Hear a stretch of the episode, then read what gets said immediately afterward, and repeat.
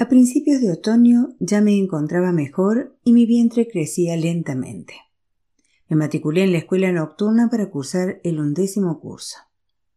A última hora de la tarde iba a diario andando a la escuela y por las mañanas abría las cortinas, me sentaba al sol que entraba por la ventana, estiraba las piernas y estudiaba mientras comía los panecillos de fruta que me regalaba mi tía. Sabía que pronto no dispondría de mucho tiempo para estudiar. Un día, Hamid llegó a casa a las diez de la mañana. ¡Qué sorpresa! Llevaba dos días y dos noches sin aparecer. Pensé que tal vez estuviera enfermo o quizás preocupado por mí. ¿Por qué has vuelto tan pronto? Si lo prefieres me voy, contestó sonriendo. No, no, es que me extraña. ¿Te encuentras bien? Sí, claro. Me han llamado de la compañía telefónica para decirme que van a venir a instalar el teléfono. No sabía cómo avisarte y por si no tenías dinero en casa he decidido venir. ¿Un teléfono? ¿En serio? ¿Van a instalarnos uno? ¡Qué maravilla! ¿No lo sabías? Lo pagué hace ya mucho. ¿Cómo ibas a saberlo si no me cuentas nada? Pero me alegro. Ahora podré llamar a quien me apetezca y no sentirme tan sola. No, señora Masumej. De eso, nada. El teléfono solo es para casos de necesidad y no para que las mujeres se pasen el día cotillando. Necesito un teléfono para ciertas comunicaciones importantes, así que la línea tiene que estar libre. No es para llamar, sino para recibir llamadas. Y recuerda que no debes darle el número a nadie. ¿Qué quieres decir? ¿No puedo darles el número a mis padres? Vaya, y yo que pensaba que el caballero había comprado un teléfono porque estaba preocupado por mí, porque pasa días enteros fuera de casa y quiere saber al menos cómo me encuentro o tener la tranquilidad de que pueda telefonear a alguien si me pongo de parto. No te enfades. Claro que puedes usarlo cuando sea necesario, pero lo que no quiero es que te pases el día hablando y tenga la línea ocupada. No sufras. ¿A quién iba a llamar? No tengo amigas y mis padres van a casa de la señora Parvin cuando quieren llamar. Ellos no tienen teléfono. Solo queda tu madre y tus hermanas. Ah, no. Ni se te ocurra darles el número que lo usarán para vigilarme. Cuando nos instalaron el teléfono recuperé la conexión con el mundo exterior que estaba muy limitada debido a mi avanzado embarazo y los rigores del invierno. Telefoneaba a diario a la señora Parvin que invitaba a menudo a mi madre a su casa para que pudiera hablar conmigo. Y si mi madre estaba ocupada, iba Fati.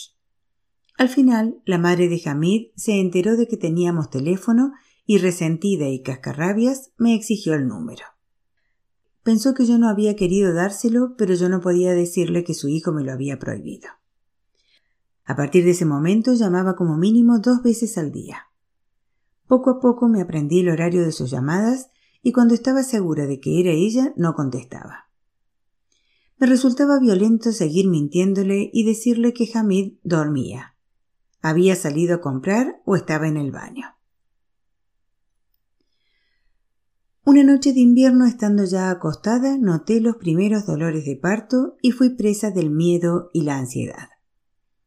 ¿Cómo podía avisar a Hamid? Aunque estaba hecha un lío, debía serenarme y recordar las instrucciones que me había dejado el médico. Organizarme, anotar el intervalo entre contracciones y localizar a Hamid. El único número que tenía era el del trabajo, que marqué pese a saber que a aquellas horas no habría nadie. No hubo respuesta. No tenía los teléfonos de sus amigos, pues Hamid era muy cuidadoso al respecto y nunca anotaba los números ni las direcciones sino que intentaba memorizarlos, lo que me parecía muy extraño. Sin embargo, él decía que era más seguro.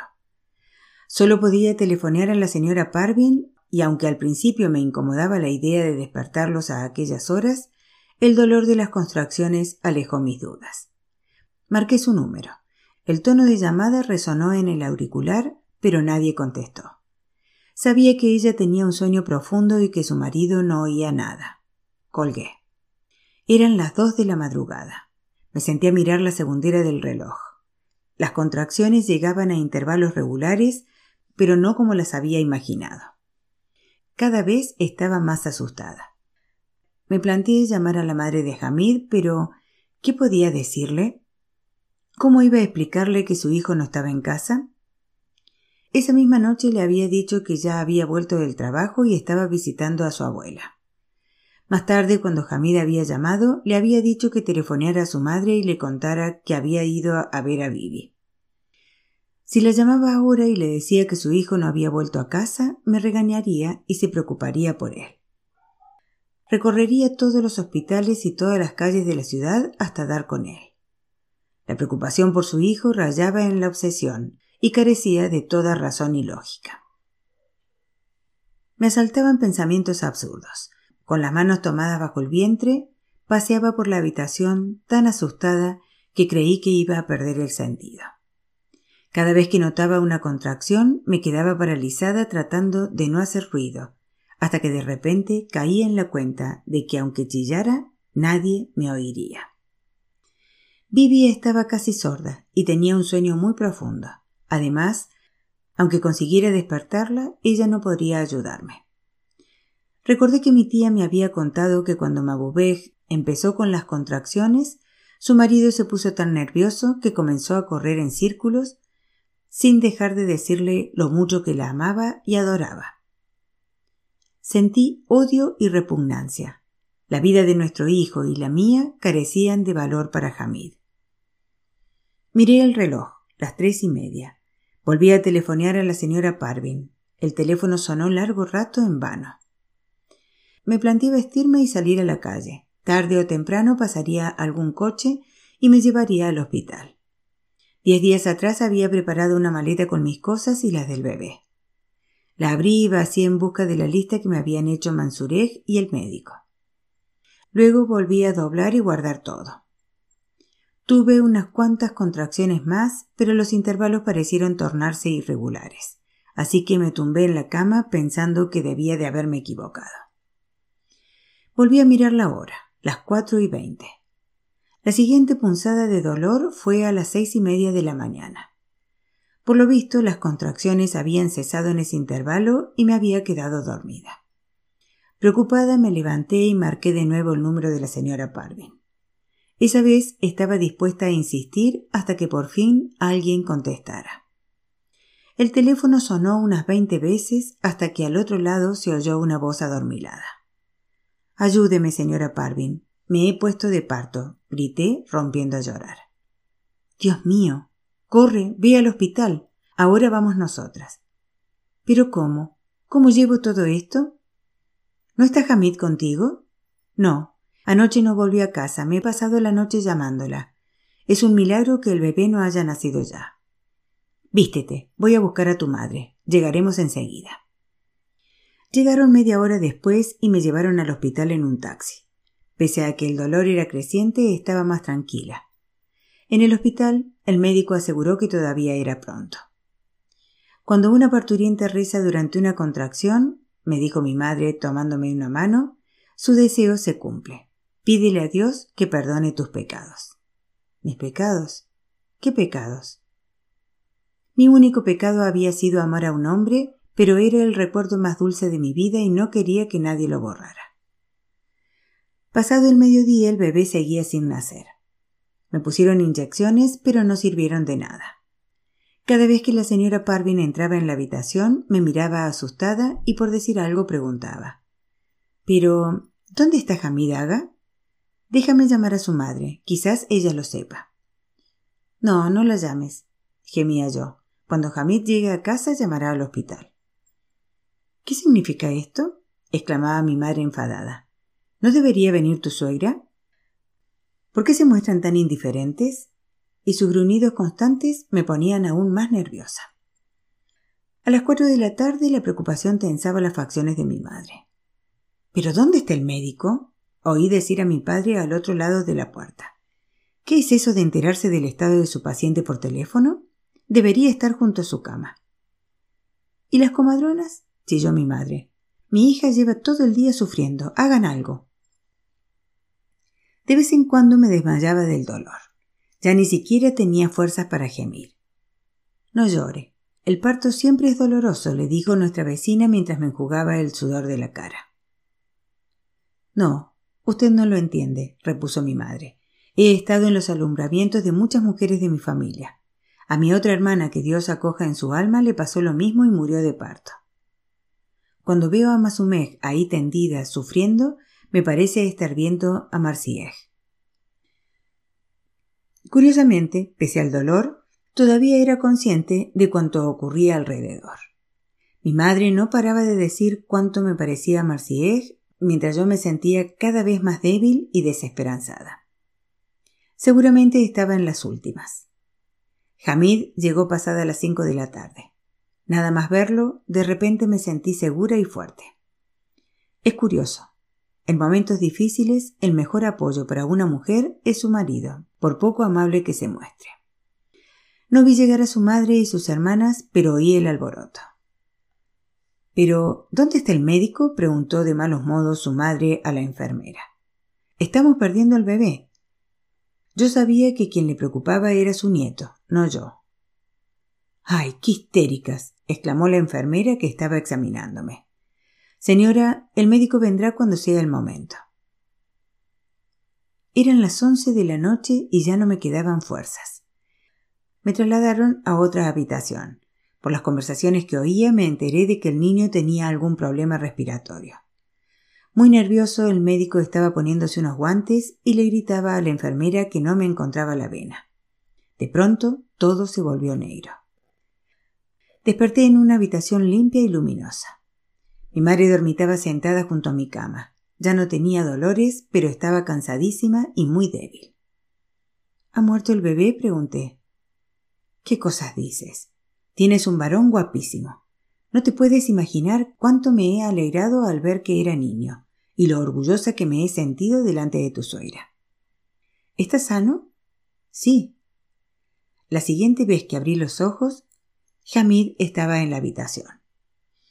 Felicidades. Ha sido difícil, ¿eh? exclamó riendo.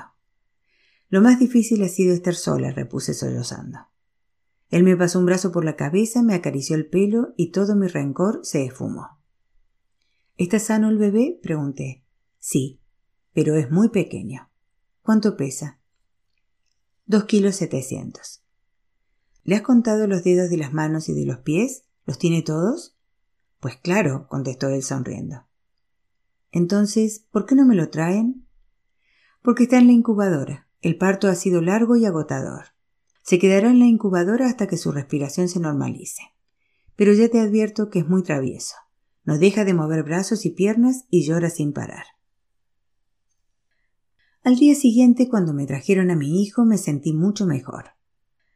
El pobrecito tenía, según me explicaron, toda la carita arañada debido a los forceps. Di gracias a Dios de que todo hubiera salido bien, pero el niño no paraba de llorar y no quería mamar. Estaba extenuada. Esa tarde mi habitación se llenó de gente que no se ponía de acuerdo sobre a quién se parecía el bebé. Mi suegra decía que era clavado a Hamid, pero mi madre insistía en que se parecía a sus tíos. ¿Cómo van a llamarlo? le preguntó a mi marido. Siamak, por supuesto, contestó Hamid sin vacilar y mirando a su padre que rió y asintió en señal de aprobación. Me quedé atónita. Nunca habíamos hablado del nombre de nuestro hijo. Siamak era un nombre que ni me había planteado ni aparecía en la larga lista que había estado barajando. ¿Cómo? ¿Siamak? ¿Por qué Siamak? ¿Qué nombre es ese? A los niños hay que ponerles nombres de profetas para que tengan suerte en la vida, objetó mi madre. Mi padre le hizo señas para que se callara y no se entrometiera. Siamak está muy bien, repuso Hamid con decisión. A los niños hay que ponerles nombres de grandes hombres. Mi madre me miró sin comprender y yo me encogí de hombros para darle a entender que no sabía a qué se refería mi marido. Más tarde me enteré de que muchos de sus amigos tenían nombres similares. Según ellos, eran nombres de comunistas famosos. Cuando salí del hospital me instalé en casa de mi madre donde pasé diez días hasta que me recuperé y aprendí a cuidar a mi niña. Después volví a mi casa. El bebé estaba sano, pero no paraba de llorar. Así que pasaba toda la noche paseándome por el apartamento hasta el amanecer con él en brazos. Por la mañana el niño dormía unas horas, pero yo tenía un sinfín de cosas que hacer y no disponía de tiempo para descansar. La señora Parvin, que venía a verme a diario, me ayudó mucho. Como no podía salir de casa, ella me hacía las compras. Hamid carecía del más mínimo sentido de la responsabilidad. El único cambio que se operó en su vida fue que las noches que venía a casa tomaba una almohada y una manta y dormía en la sala de estar. Y luego se quejaba de que no había descansado bien y de que en casa no había tranquilidad. Llevé al bebé al médico varias veces y éste me explicó que los niños que nacían con forceps solían ser nerviosos y llorones pero eso no significaba que tuvieran problemas de salud, pues estaba perfectamente sano. Otro médico especuló con la posibilidad de que yo no tuviera suficiente leche y me recomendó que le diera un suplemento de leche artificial. El cansancio, la debilidad, la falta de sueño, el llanto continuo del bebé y sobre todo la soledad me llevaron a deprimirme cada vez más. No podía desahogarme con nadie. Me reprochaba que Hamid no quisiera estar en casa. Perdí la seguridad en mí misma, rehuía a todos y mis viejas decepciones y derrotas se me antojaban más penosas que nunca. Creía que el mundo había acabado para mí y que jamás me liberaría de la pesada carga de aquella responsabilidad.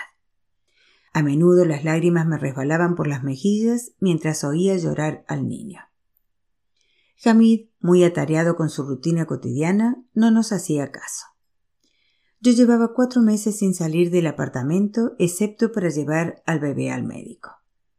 Mi madre refunfuñaba. Todas las mujeres tienen hijos, pero ninguna se queda encerrada en casa como tú. Sin embargo, a medida que mejoraba el tiempo y el pequeño crecía, empecé a sentirme mejor. Me harté de estar cansada y deprimida, y por fin, una hermosa mañana de mayo, recuperé mi capacidad de tomar decisiones.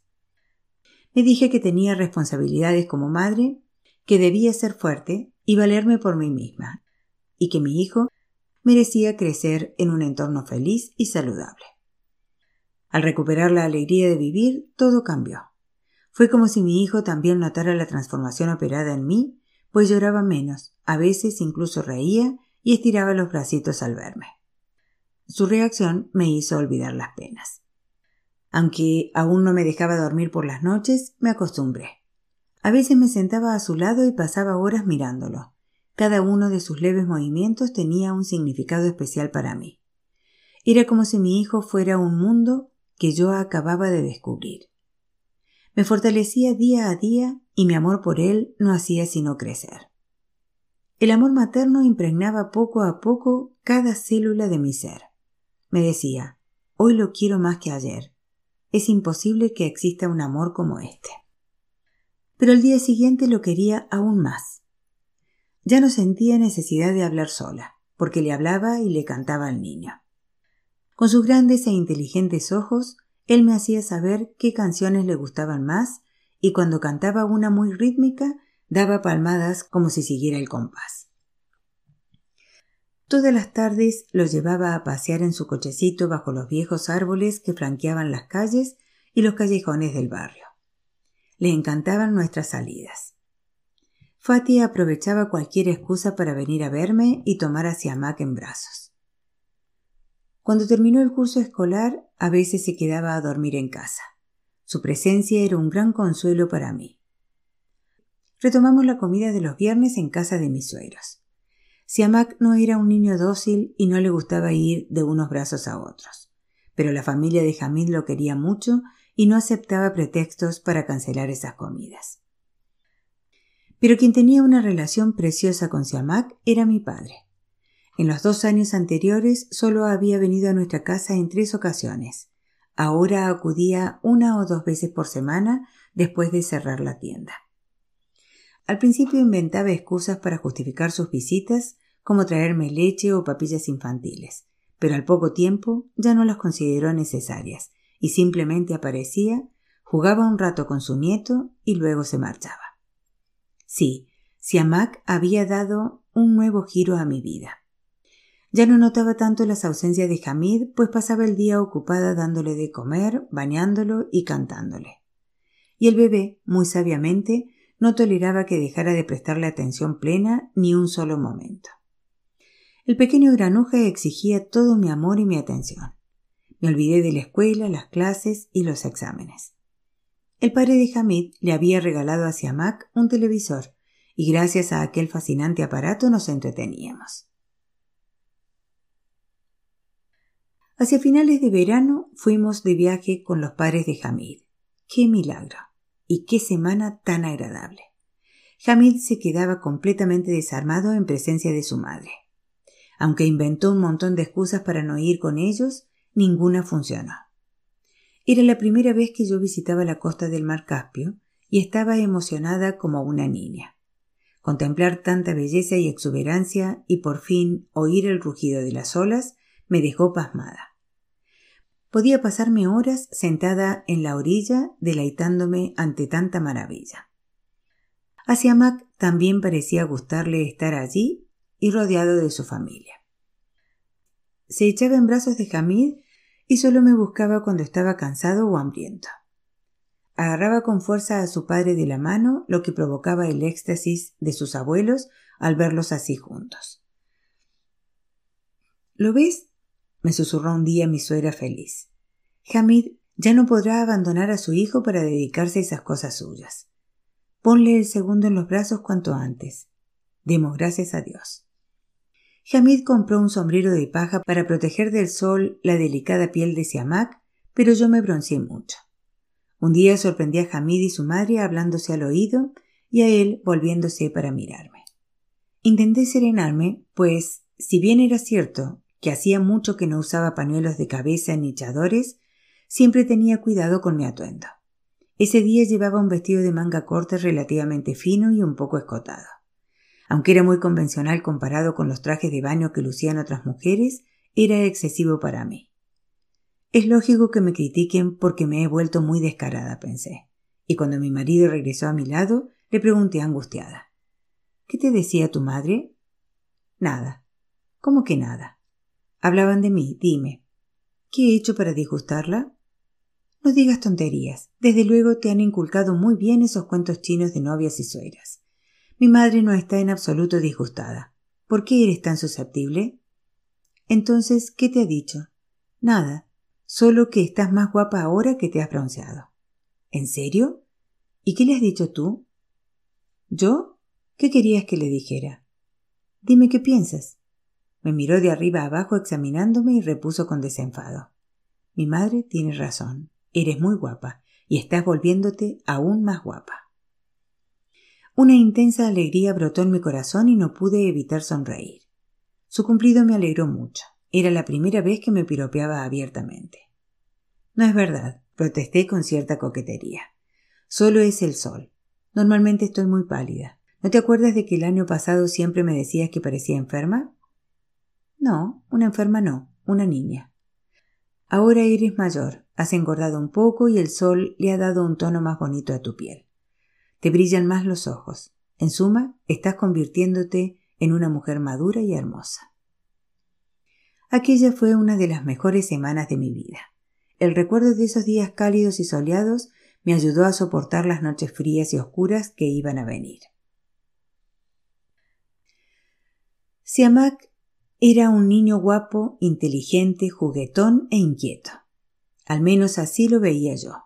Jamil reía y decía Hay un proverbio extranjero que reza Solo hay un niño guapo en el mundo y todas las madres lo tienen. Mi hijo empezó a hablar y a andar muy pronto, y aún con palabras chapurreadas lograba expresarse. Desde el mismo día que dio sus primeros pasos ya nunca se estuvo quieto. Cuando quería algo, intentaba convencerte para que se lo dieras. Y si no lo conseguía, lloraba y gritaba hasta salirse con la suya. Contrariamente a las predicciones de mi suegra, el amor y las necesidades del niño no ataron a Hamid a su hogar ni a su familia. Al cabo de un año me planteé volver a estudiar, pero mi hijo me dejaba muy poco tiempo libre. Cuando conseguí presentarme a los exámenes finales del penúltimo curso, Siamak contaba ya dos años. Solo me faltaba un curso para obtener el diploma de educación secundaria y ver cumplido mi sueño. Pero unos meses más tarde descubrí que volvía a estar embarazada. Sabía que Hamid no se alegraría de la noticia, pero tampoco imaginaba el disgusto y la rabia que manifestó. Se enfadó y quiso saber por qué no había tenido más cuidado con las píldoras anticonceptivas. Traté de explicarle que no me sentaban bien, pero aún se enfureció más. Lo tuyo es un problema de mentalidad, Mérito. Si todas las mujeres toman la píldora, ¿cómo es que solo te sientan mal a ti? ¿Por qué no admites que te gusta ser una fábrica de bebés? Al final, todas escogen eso como misión en la vida. ¿Crees que teniendo un hijo cada año conseguirás que abandone mi lucha? Lo dices como si me hubieras ayudado a criar a nuestro hijo o como si le hubieras dedicado algo de tu tiempo y ahora te miras tener que dedicarnos todavía más. ¿Cuándo te has preocupado por tu esposa y tu hijo? ¿Qué te hace pensar que tus inquietudes serán ahora mayores con un segundo hijo? Tu mera existencia ya es un estorbo para mí. Me asfixias. No tengo paciencia para soportar los quejidos y llantos de un segundo hijo. Tienes que arreglarlo antes de que sea demasiado tarde. ¿Arreglar qué? Debes abortar. Conozco a un médico. ¿Matar a mi hijo? ¿A un niño como Siamak? Basta, gritó. Estoy harto de tonterías. ¿Qué niño? De momento solo es un feto, unas pocas células. Dices mi hijo como si el niño estuviera gateando delante de ti. Pues claro, porque existe. Es un ser humano, con un alma humana. ¿Quién te ha enseñado esas tonterías? ¿Las viejas anticuadas de Kuhn? No pienso matar a mi hijo, respondí furiosa. Y también es tuyo. ¿Cómo puedes decir eso? Tienes razón, es culpa mía. Me equivoqué desde un principio. Jamás debí tocarte. Aunque solo me acerque a ti una vez al año, te las ingenias para quedarte embarazada. Te prometo que no volveré a cometer tal error y puedes hacer lo que quieras, pero ten esto presente. No cuentes conmigo ni esperes nada de mí. Como si alguna vez hubiera esperado algo. ¿Qué has hecho por mí? ¿Qué responsabilidad has asumido para que ahora espere algo más de ti? Como quieras, pero haz como si yo no existiera. Como esta vez ya sabía lo que se avecinaba, lo preparé todo con tiempo. La señora Parvin tendió un cable de teléfono hasta casa de mi madre para que pudiera comunicarme con ella más fácilmente y no me asustara como en el primer parto. Por suerte el bebé nacería a finales de verano en las vacaciones escolares, así que acordamos que Fati viniera a vivir conmigo las últimas semanas para ocuparse de Siamak si yo tenía que precipitarme al hospital. Dispuse cuánto iba a necesitar para el bebé. Conservaba bastante ropa de Siamak y no tendría que comprar mucha nueva. ¿No está Hamid Aga en casa? me preguntaba mi madre cada dos por tres. Mira, madre, Hamid no tiene un horario fijo. Algunas noches ha de quedarse en la imprenta y a veces hace viaje de negocios imprevistos. A diferencia de mi primer embarazo, esta vez todo fue bien y dentro de los plazos. Como sabía que dependía de mí, lo planeé y organicé todo meticulosamente. No estaba nerviosa ni preocupada. Como había previsto, Hamid no se encontraba en casa cuando empezaron las contracciones y no se enteró de que había parido hasta dos días después. Esto es absurdo, se indignó mi madre.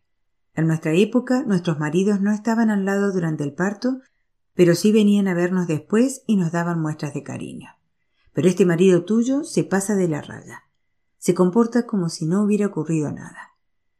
Olvídalo, madre. ¿Por qué le das tanta importancia? Es mejor que no esté por aquí. Tiene un sinfín de preocupaciones y responsabilidades. Yo me sentía más fuerte y tenía más experiencia que la primera vez. El parto se alargó mucho y tuve que soportar horas de dolores tremendos, pero al final todo salió bien y estuve consciente en el momento del alumbramiento. Cuando oí llorar al bebé, tuve una sensación muy extraña. Enhorabuena, dijo el médico. Es un niño muy rollizo. No tuvo que pasar un tiempo para que sintiera el instinto maternal, sino que fue de inmediato. Lo noté en cada célula de mi cuerpo. A diferencia de la vez anterior, nada de lo que hacía el bebé me parecía extraño. No me ponía nerviosa ni lloraba, no me entraba pánico cuando tosía o estornudaba, y no me importaba que no durmiera por la noche. Además, era más tranquilo que Siamak. El carácter de mis dos hijos era un reflejo exacto de mi estado emocional en el parto. Cuando salí del hospital fui directamente a mi casa. Era lo más cómodo para los niños.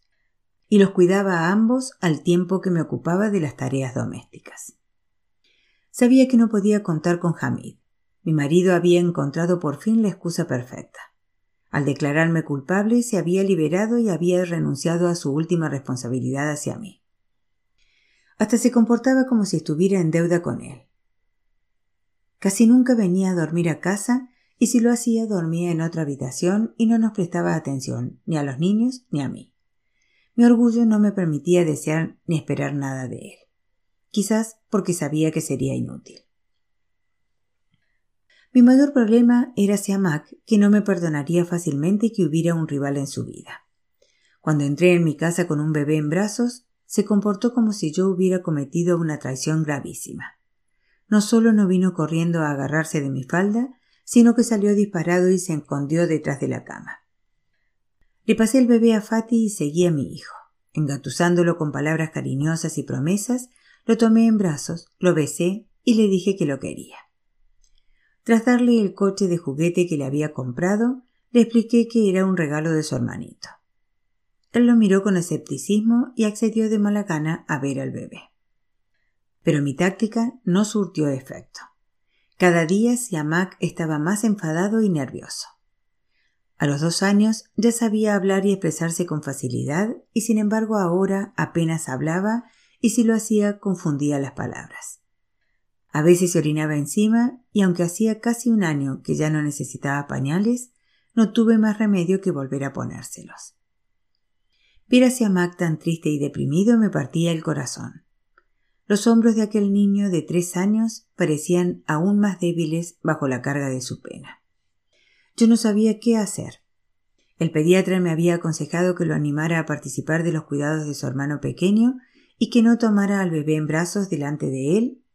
Pero, ¿cómo podía hacerlo? No tenía nadie que se llevara hacia Mac mientras yo daba el pecho al bebé, y siempre que estaba cerca de su hermano se ponía violento. Yo era incapaz de llenar el vacío que mi hijo sentía. Sin duda necesitaba desesperadamente a su padre. Pasó un mes y seguíamos sin elegir un nombre para el bebé. ¿Qué hace ese padre inútil que no pone nombre a su hijo? me dijo un día mi madre cuando vino de visita. ¿Por qué no haces algo? Pobre criatura. La gente organiza fiestas para celebrar el nacimiento de sus hijos piden consejo y consultan a los adivinos a fin de escoger un nombre idóneo, pero por lo visto a ti eso no te importa. Todavía hay tiempo. ¿Que todavía hay tiempo? Pero si el niño tiene casi cuarenta días. Tarde o temprano tendrás que ponerle un nombre. ¿Cuánto tiempo piensas seguir llamándolo bebé? No lo llamo bebé. Entonces, ¿cómo? Said, exclamé sin pensar. La señora Parvin me miró con agudeza y en sus ojos creí atisbar el brillo de las lágrimas. Es un nombre bonito, convino mi madre ajena a todo. Y queda bien con Siamak. Una hora más tarde, cuando estaba en el dormitorio dándole el pecho al bebé, entró la señora Parvin y se sentó a mi lado. No lo hagas, me dijo. ¿Que no haga qué? No llames Said a tu hijo. ¿Por qué? ¿No le parece un nombre bonito? No te hagas la tonta. Sabes muy bien a qué me refiero. ¿Por qué te aferras a recuerdos tristes? No lo hago por eso. A lo mejor es que quiero ponerle un nombre familiar en este hogar tan frío. No se imagina lo sola y necesitada de cariño que estoy. Si hubiera una pizca de amor en esta casa, ya habría olvidado ese nombre. Si lo haces, cada vez que llames a tu hijo pensarás en Said y tu vida se hará aún más dura. Ya lo sé, pues escoge otro nombre. Unos días más tarde aproveché una oportunidad y le pregunté a Hamid ¿Cuándo vas a ir a buscar el certificado de nacimiento de este niño? Tenemos que ponerle un nombre. ¿Has pensado alguno? Por supuesto. Se llamará Rusbeg. Yo sabía quién era Rusbeg, y tanto si era un héroe como un traidor, no estaba dispuesta a permitir que me obligara a llamar así a mi hijo tenía que ser su propio nombre para poder darle significado según su personalidad. Ni hablar. Esta vez no dejaré que mi hijo se llame como uno de tus ídolos. Quiero que tenga un nombre que me guste oír cuando lo llame y no uno que le recordará a todos un difunto o una muerte atroz. ¿Un difunto? Rusbeck era un paladín del sacrificio y la resistencia. Me alegro por él, pero yo no deseo que mi hijo sea un paladín del sacrificio y la resistencia, sino que tenga una vida normal y feliz. Qué vulgar eres.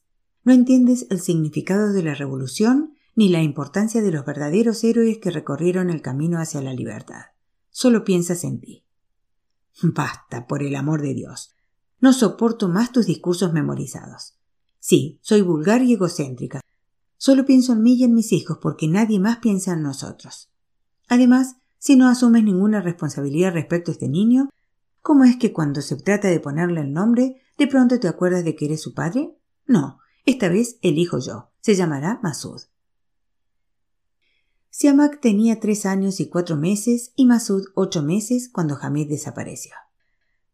Al principio no recibí su ausencia como una desaparición, por supuesto. Voy a ir a Resayej con los chicos. Estaremos allí un par de semanas, me anunció. Resayej. ¿Por qué allí? Supongo que también irás a Tabriz a visitar a Monir, ¿no? No, no quiero que nadie sepa dónde estoy. Si no acudes a trabajar, tu padre se enterará. Ya lo sé. Le dije que iba a visitar a una persona que tiene una colección de libros antiguos y quiere vender algunos y reimprimir otros. Pedí diez días de fiesta. Luego ya se me ocurrirá otra excusa. ¿Insinúas que no sabes cuánto tiempo estarás fuera? Exacto. Pero no armes un escándalo. Si todo va bien, nos quedaremos más tiempo. Si no, quizás volvamos pasada una semana. ¿Qué está ocurriendo? ¿Con quién te vas? Qué entrometida eres. No me interrogues. Lo siento. No tienes por qué decirme a dónde vas, desde luego. ¿Quién soy yo para estar al corriente de tus planes? No hay ningún motivo para que te ofendas, replicó él, y no compliques las cosas. Si alguien te pregunta, di que estoy de viaje de negocios, y delante de mi madre compórtate de forma que no se preocupe. Las primeras dos o tres semanas transcurrieron con tranquilidad. Estábamos acostumbrados a las ausencias de Hamid y nos las apañamos bien sin él. Me había dejado bastante dinero para los gastos del mes y además yo tenía un poco ahorrado. Pero pasado dicho mes, sus padres empezaron a preocuparse, aunque yo los calmaba contándoles que Hamid me había llamado que estaba bien y que el trabajo se había alargado un poco y mentiras por el estilo. A principios de junio de pronto empezó a hacer calor y se declaró una epidemia de una enfermedad parecida al cólera que afectaba sobre todo a la población infantil. Pese a mis esfuerzos, mis hijos se enfermaron. En cuanto noté que Masud tenía un poco de fiebre y dolor de barriga, no esperé a que la señora Parvin viniera a vigilar hacia Mac, sino que me precipité con ambos al médico. Compré las medicinas que les recetó y volví a casa, pero esa noche los dos empeoraron. Vomitaban los medicamentos y la fiebre aumentaba. Masud estaba peor. Jadeaba como un gorrión asustado con el pecho y el vientre palpitantes. Siamak estaba muy colorado y me pedía sin cesar que lo llevara al baño. Yo daba vueltas sin descanso. Les metía los pies en agua helada, les aplicaba toallas frías en la frente, pero en vano. Masud tenía los labios blancos y resecos, y recordé lo último que me había dicho el médico. Los niños se deshidratan mucho más rápido de lo que uno podría pensar, lo que puede causarles la muerte. Una voz interior me dijo que si esperaba un minuto más perdería a mis hijos. Miré la hora, casi las dos y media de la madrugada.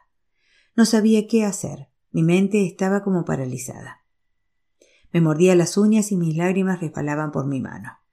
Eran mis hijos, mis queridos hijos, lo único que tenía en el mundo. Debía salvarlos, hacer algo, ser fuerte. ¿A quién podía llamar?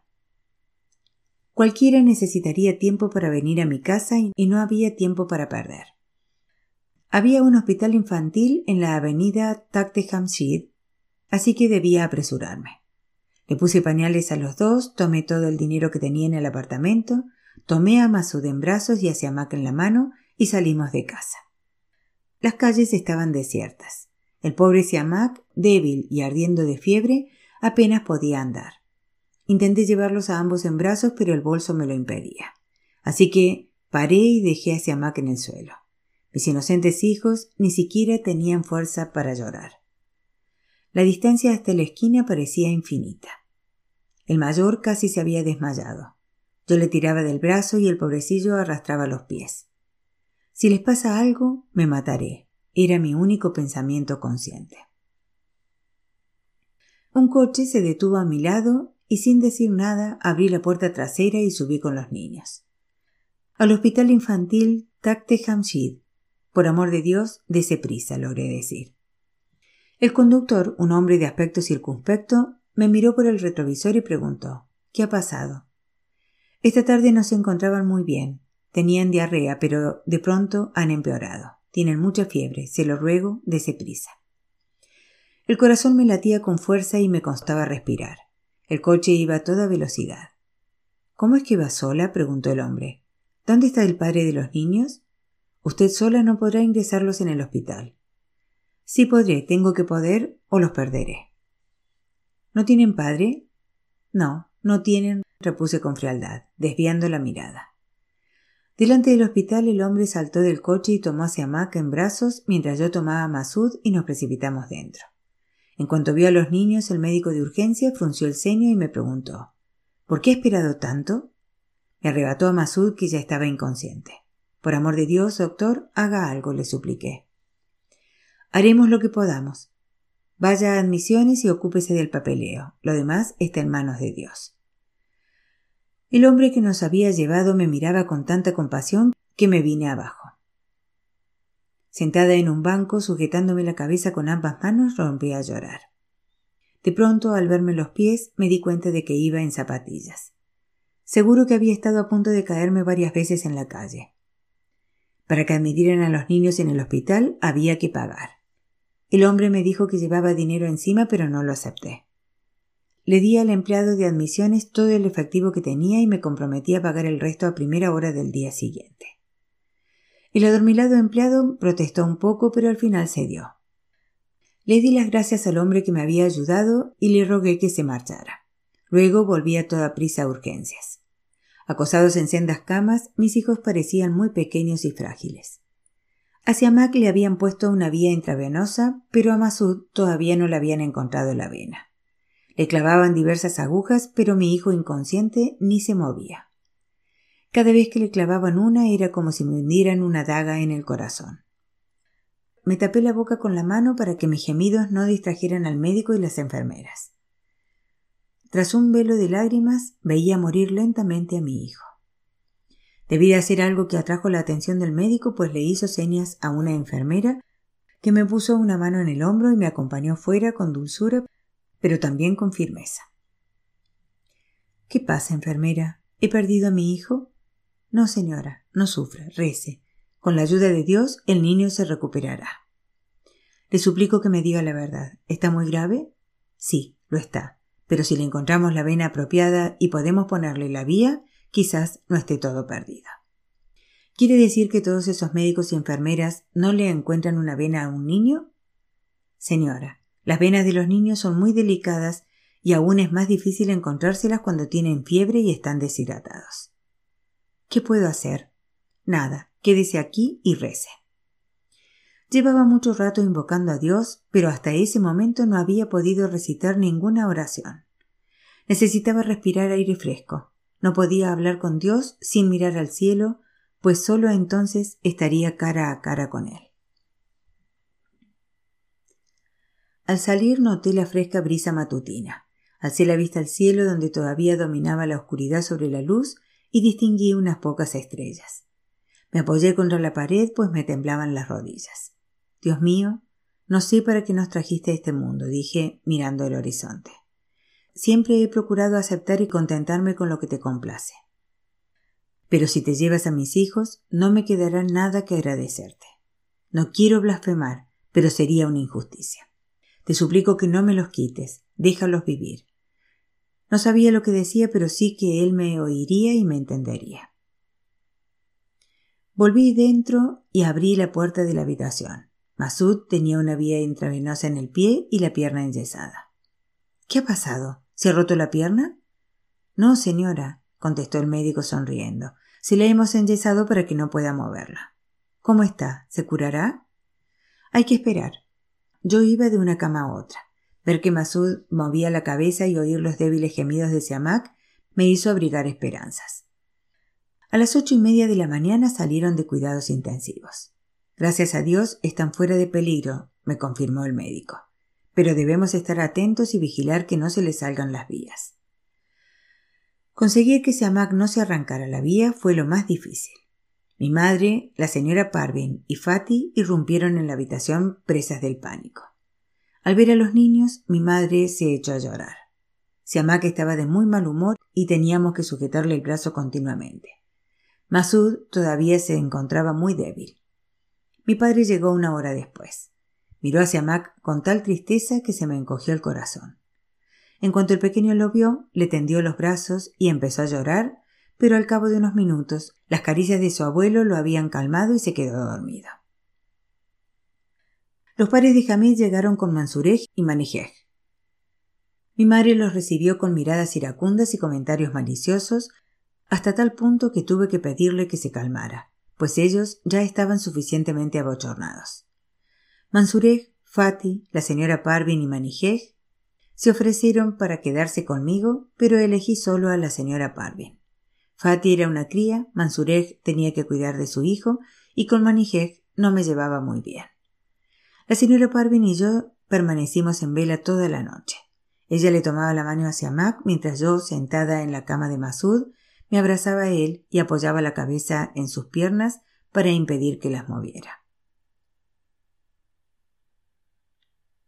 Pasamos tres días difíciles y agotadores en el hospital hasta que regresamos a casa. Los tres habíamos adelgazado mucho. Yo llevaba cuatro noches sin dormir. Me miré en el espejo. Tenía ojeras y las mejillas hundidas. La señora Parvin afirmó que parecía una adicta al opio. Fati y ella se quedaron en casa. Tras bañar a los niños, me di una larga ducha con la que quise borrar cuanto había sufrido, aunque sabía que esos recuerdos permanecerían siempre conmigo y que nunca perdonaría a Hamid por no haber estado a mi lado. Dos semanas más tarde casi podía decirse que habíamos recuperado la normalidad. Siamak volvía a ser un niño travieso, malhumorado y tosudo, aunque había acabado aceptando la presencia de Masud y ya me dejaba tomarlo en brazos. Sin embargo, notaba que en el fondo seguía enfadado conmigo. Masud era alegre y cariñoso. Dejaba que cualquiera lo tomara en brazos, no rehuía a nadie y cada día era más dulce y encantador. Me abrazaba el cuello, me besaba en la mejilla y con sus pocos dientecitos me mordisqueaba la cara como si quisiera comerme. Sus muestras de amor me desarmaban. Siamak nunca había sido tan cariñoso, ni siquiera de muy pequeño. Sus escasas alamerías siempre parecían forzadas. ¿Cómo podían dos niños de los mismos padres ser tan diferentes?